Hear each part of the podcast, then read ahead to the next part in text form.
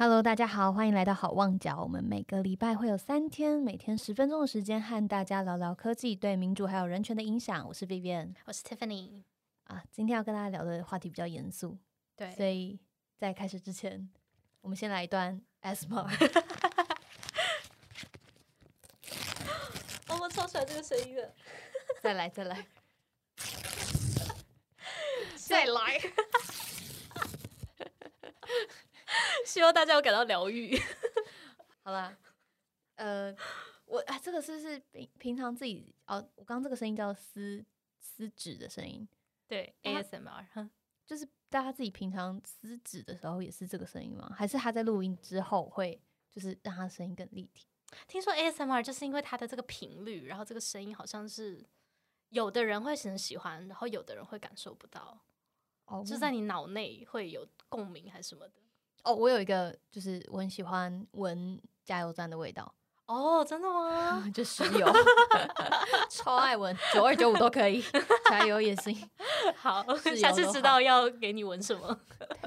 我录音前，好像嗯，说这种人就是比较容易，就是如果是吸毒的话，比较容易上瘾。哦，是吗我不知？道，我以讹传讹，乱听乱讲。好啦，今天要讲太阳花学运，那会讲到这个，其实也是因为我们在 Hoping Crisis 里面英文的 podcast 里面，呃，有一集有提到说那时候为什么 Gov Zero 就是 G 零 V 那时候临时政府为什么会出来？那蛮大的一个因素其实是太阳花学运。那呃，不知道大家还记不记得这次学运？那时候运动呃，不，那时候新闻都报蛮大的，所以我猜大家应该都有印象。就是呢，在二零一四年，对吧？二零一四年三月十八号，呃，有一群大学生，呃还有一些社会人士、公民团体一起发起了这个运动，然后占领了在台北市的立法院。嗯，那那时候哦，就就因为这样子，所以这个也会被称为三一八学运。嗯那那时候他们会去占领立法院，其实很大一个原因是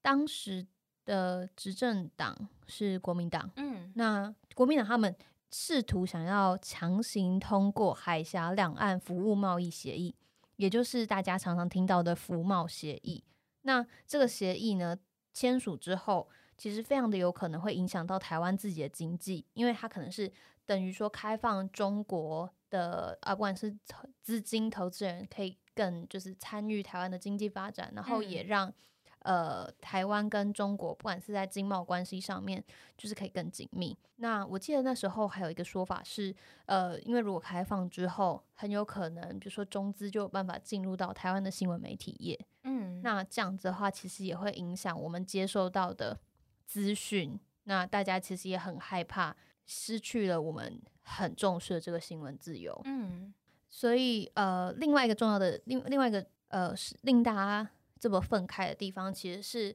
那时候也很常提到的“黑箱”这两个字，就是好像政府是在一个完全不正当、不透明的状况之下通过了这样子的一个协议，嗯。让大家都呃非常的愤慨，因为大家觉得呃，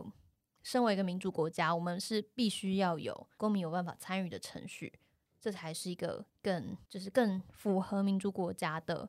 一种方式。对，那那时候反正就是大学生们就冲进了立法院，然后在那边开始了为期，他是说三月十八号到四月十号，嗯将近一个月的时间，就是占领在立法院里面。我相信里面的人是真的蛮会会会蛮辛苦的。嗯那在我们我们的英文 podcast 的主持人 Rene，嗯。他自己呢其实就有参与到太阳花学运。哦，他那时候呃，Re Rene 如果大家知道的话，他的正职那时候是一个口译员，所以他听他他从他弟弟的身上听到听到说，哦，现在有一群大学生冲进了立法院，嗯然后他居然完全都不知道，然后好像也没有新闻媒体记者在转播这件事情，然后唯一从立法院传出来的一些呃影音讯息，就是有一个阿伯拿着 iPad 在做直播。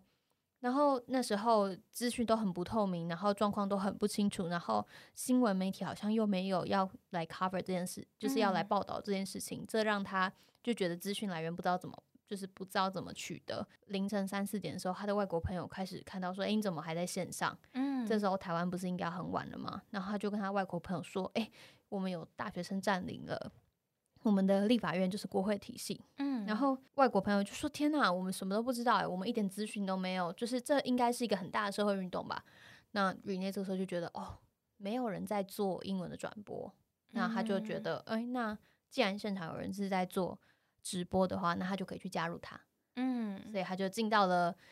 他就找了找了就是他的朋友，把他带到立法院里面去，那就进行到立法院去进行了英文的直播，就是直嗯。接透过 UStream，嗯，这个这个线上直播平台来告诉大家说现场里面发生什么事情？对，没错，到底发嗯。生了什么事情？哦，那他们那时候用的是 UStream，好像就是因为其实那时候 Facebook 或者什么 IG 是还没嗯。有直播的功能的，哦，OK，所以那时候哇，对你，你还真的是要，你还真的是要去找有在用那些，就有在用这嗯个这个 UStream 的人，他他才看得到，或者是真的要有宣传管道。但他就反正他就进去，然后在里面啊、直播，那我们为什么想讲这个？就是因为我觉得，呃，太阳花，我觉得对我自己来说，我自己个人的感觉就是太阳花有点是一个分水岭，就是嗯在太阳花之前，我身边的可朋友可能都不怎么关心，或者是大家就是每天就开心过日子就好了，就不太在乎说到底两岸也好啊，或是放大一点来说，就台湾的整个呃政策到底是发生什么事，或是民主到底是什么？那我觉得透过太阳花其实是一个呃。就好像打开大门，新世界的大门一样，大家就突然说：“哦，原来这个东西会对我们影响这么大。”然后大家开始关注。对我也觉得好像从那个时候，嗯，我那时候才就是在上大学，嗯那我也有跟班上同学们一起去参加，嗯就是在我们那时候好像是在就是在青岛东路那边。嗯那我个人 的经验是还蛮欢乐的，就是 虽然我们也很关心这个议题，但我毕竟就不是一个就是冲锋陷阵的那种，就嗯那种特质。但我觉得很多人应该也是，大部分还是待在外面嘛。对，所以我们就是嗯到现场，然后在外面去支持大家。那我记得，呃，那个时候也是大家开始很很活跃的使用一些呃网络上面开源的工具。嗯。来协助大家的协作，比如说，呃，我记得现场超级多各种各样的物资，就是很多人都会捐，不管是食物啊、水啊之嗯。类的到现场，然后呃，大家就会用 Google Sheet，就是那个 Google 的表表单，嗯嗯。来整理这些物资。然后呃，现场就是在外面，其实有蛮多呃街头表演、街头短讲，就是告诉你，诶，这个我们为什么关注这个议题？这个议题对我们的重要性在哪里？呃，讲这样子的一些内容，那它也会有放在 Google 的那个形式力，它的 Calendar 嗯上面。那如果说嗯，大家比如说哦，我们这一次的学运它有一个统一的论述，就是大家哦，为什么我们要做这件事情？我们的诉求是什么？我们要达到什么？那我们希望政府怎么样来接收我们的资讯？这样的东西呢，也都会放在那个 Google 的文件上面。嗯嗯，对，我觉得这是另外一个太阳花很就是跟呃过去的学运也好，或者是说我们看到现在亚洲发展的其他四处正在发生，现在正在发生的抗争活动，呃，算是一个开端吧。就是大家开始用很多科技，或是用很多社群媒体的力量，就把它集结在一起。那包括说呃线上获得很多资讯啊，或者是呃像我那时候人在国外，我完全就只能靠 follow 脸书上大家在聊什么，或者什么 PPT 上嗯面，我才知道说到底台湾是发生什么事情。你那时候是去念书吗？对对对，那你念书的那个你在哪一国？英国英国念书。那你的嗯同学们有有在关注这件事吗？在英国的同学，没有？听说大家就是对，因为毕竟这个东西还是比较局限在台湾嘛，跟两岸之间，就是它的症结点是台湾。但是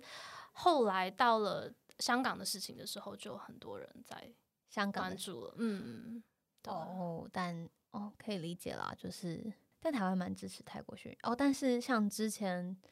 智利或者是法国，他们有一些也是公民运动出来，大家的就是你身在台湾的关心程度好像就不会那么高，对不对？嗯，嗯，台法国黄背心的时候，台湾好像也没有什么人，我不知道啦，就是所以可能还是有点地缘的那个有可能有一些地缘的影响。嗯嗯嗯，但是我觉得像太阳花这个还蛮有趣，就是比方说像是最近不是很常在讲那个呃奶茶联盟吗？嗯嗯嗯，那我觉嗯得其实台湾为什么会被南瓜到这个里头，很大一部分就是因为太阳花嘛。怎么说？就是因为大家看了，因为有香，因为包括说香港或是泰国，他们很多当时都是在网络上看到了台湾发生的事情，嗯，然后才知道说，哦，原来台湾有这个民主运动。我觉得不能说是我们带起这个东西，但是我觉得应该说是别的国家的人有看到说，哦，原来在台湾有一群人是这么做的，然后年轻人在用这些工具在进行这样的事情。那所以我觉得后来到了香港或是在泰国，现在在发生的事情的时候，大家都是慢慢就知道说要怎么样子集结运动，或像你刚刚说的，大家一起在网络上写作等等。哦。我前一阵子就自己无聊在查，就是用 Google Trend，就是 Google 有有一个可以查说，哦，现在大家的话题都在讨论什么的一个工具。反正我就输入了 democracy，就是民主的英文，然后就看说哪个地方讨论讨论最多，然后发现第一名是印度，哦，是吗？对，然后第二名、第二名是泰国这样子啊，好像我不知道前几个礼拜了，所以就觉得蛮有趣的，就持续了解说，哎，到底是哪一些国家会关注。一些就是民主啊、公民运动啊之类的。好，那今天就先讲到这边喽。未来可能呃还会有机会的话，可以再深入聊聊这个问这个这个话题。那如果大家还对更多就是不管是太阳花学运或者是运用就是科技来做公民运动的这这个讨论有兴趣的话，欢迎到我们的英文的 podcast Hoping Crisis 去。呃，找一下我们英文的集数，我们的链接会放在介绍的地方。那也欢迎把这个内容分享给你的国内国外的朋友。谢谢大家，拜拜，拜拜。